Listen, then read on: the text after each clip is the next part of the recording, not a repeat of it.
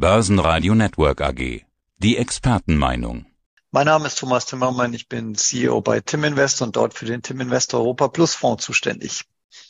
Und aus dem Studio des Börsenradio begrüße ich heute Andi Groß. Thomas, da denkst du, es ist Sommerpause. Ja, es plätschert vielleicht so dahin. Ja, und dann gucken wir in den Kalender. Nächste Woche EZB und FED, also nochmal zwei Zinsrunden der großen Notenbanken.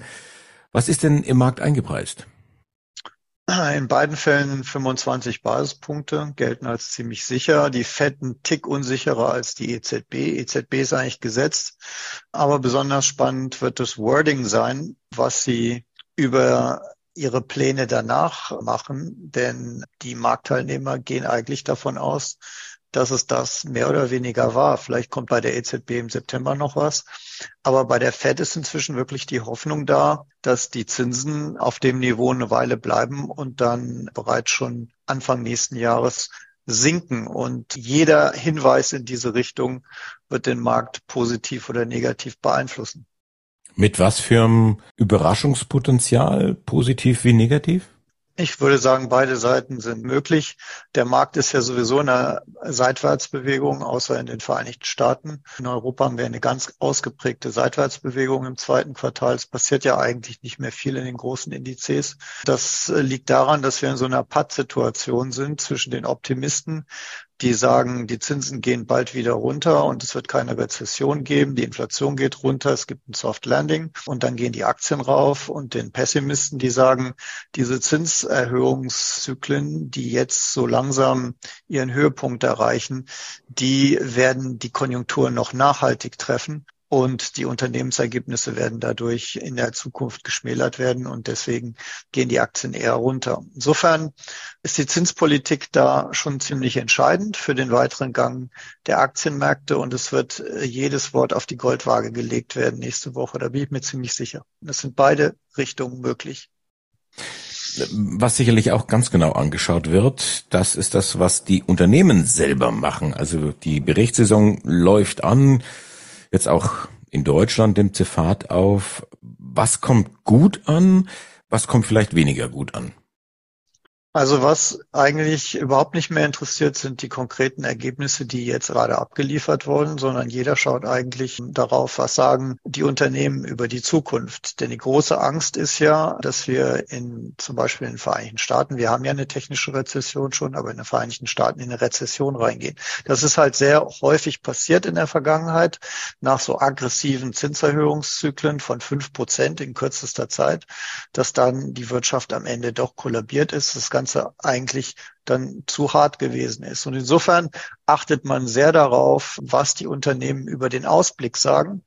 Und da sind die Aussagen nicht mehr so glasklar positiv wie in der Vergangenheit. Und äh, dementsprechend werden diese Aktien dann auch abgestraft. Und so wird es auch weitergehen. Es kommt jetzt vor allen Dingen darauf an, kommen die Unternehmen durch diese konjunkturelle schwierige Lage mit den hohen Zinssätzen, kommen sie da einigermaßen gut durch mit ihren Gewinnen oder leiden sie am Ende durch? Doch, und dann äh, gibt es natürlich auch Druck am Aktienmarkt. Die Inflation, haben wir festgestellt, ist auf dem Rückmarsch. Vielleicht wieder back to normal, könnte man sagen. Damit auch Normalität an den Börsen. Was hat sich da getan? Also zunächst einmal ist die Kerninflation in Europa noch bei fünfeinhalb Prozent und äh, die soll Richtung zwei Prozent gehen. Also so back to normal ist die noch nicht. Die Erwartung ist, dass sie schön weiter runterkommt. Aber das ist natürlich nicht gesagt. Kein Mensch weiß, wie sich die Inflation genau weiterentwickeln wird. Deswegen wird es auch uns wahrscheinlich hier an den Märkten noch die nächsten Monate beschäftigen. Aber du hast ja nach der Technik gefragt. Also der DAX ist im zweiten Quartal in einer ausgeprägten Seitwärtsbewegung. Wir hatten diese eine Bärenfalle nach unten vor ungefähr zweieinhalb Wochen. Da ging es mal Richtung 15.500. Dann ist er sofort wieder hoch auf 16.200. Wir sind eigentlich in dieser Range, sagen wir mal grob 15.500 bis 16.300. Und da sind wir jetzt schon seit April drin und es sieht im Moment nicht so aus, als ob sich daran was ändern wird. Wir haben eine 100-Tage-Linie, die inzwischen bei 15.777 ist und die kommt natürlich langsam hoch und die, auch die 200-Tage-Linie bei 15.061. Also der DAX wird sich irgendwann mal entscheiden müssen, ob es das jetzt war fürs Jahr und er ab hier vielleicht nochmal eine Konsolidierung macht, bevor er dann vielleicht zum Jahresende nochmal richtig Schub annimmt oder ob er jetzt wirklich mal Gas gibt und über die 16.300 rausgeht in Richtung 17.000. Und da werden, glaube ich, die Zinsentscheidungen und vor allen Dingen die Unternehmensgewinne eine große Rolle spielen. Was bedeutet das jetzt für eure Strategie?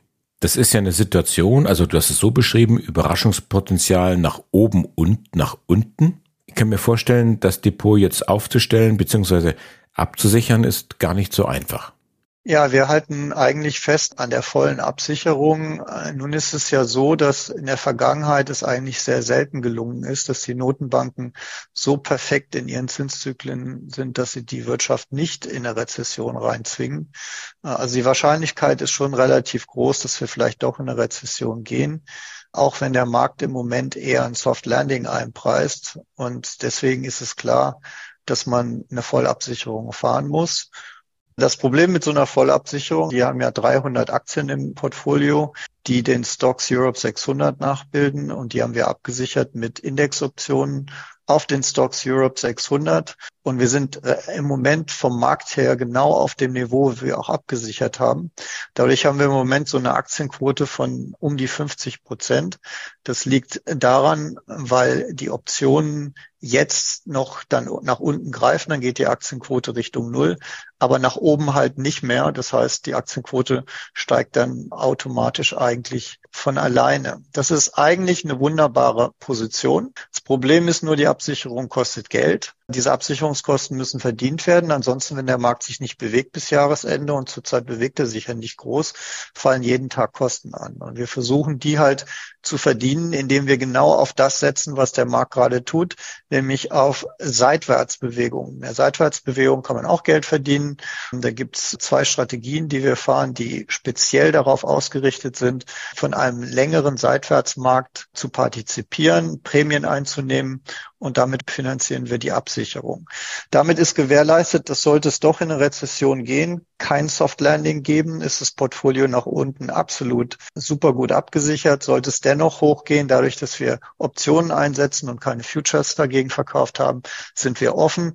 Das heißt, sollte es jetzt noch eine riesen Rallye geben bis Jahresende, plus zehn Prozent oder so, werden wir zunehmend dabei sein, äh, weil der Fonds nach oben offen ist. Thomas Timmermann, der Fondsinitiator des Europa Plus Fonds von Tim Invest. Danke dir fürs Interview. Alles Gute. Ich danke dir, Andi. Das war der Podcast von Tim Invest mit Thomas Timmermann. Mehr dazu unter www.timblock.com von Thomas Timmermann. www.timblock.com mit zwei M. Der Börsenpodcast. Börsenradio Network AG.